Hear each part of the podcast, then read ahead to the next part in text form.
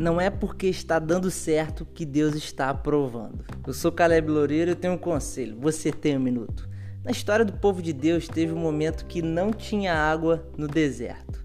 E Deus disse para Moisés: Fale a rocha que saia água e dela sairá água.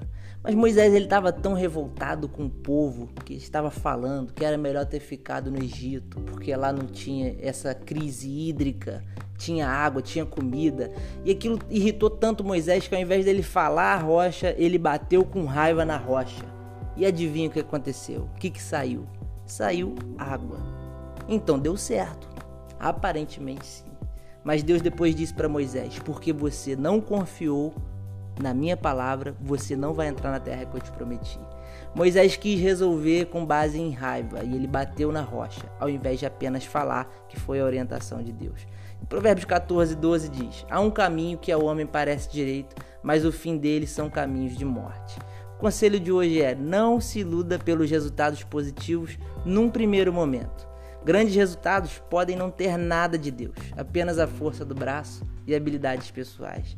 Precisamos nos preocupar em ser aprovados por Deus em primeiro lugar, sermos obedientes, porque assim os resultados virão, com certeza. Que Deus te abençoe.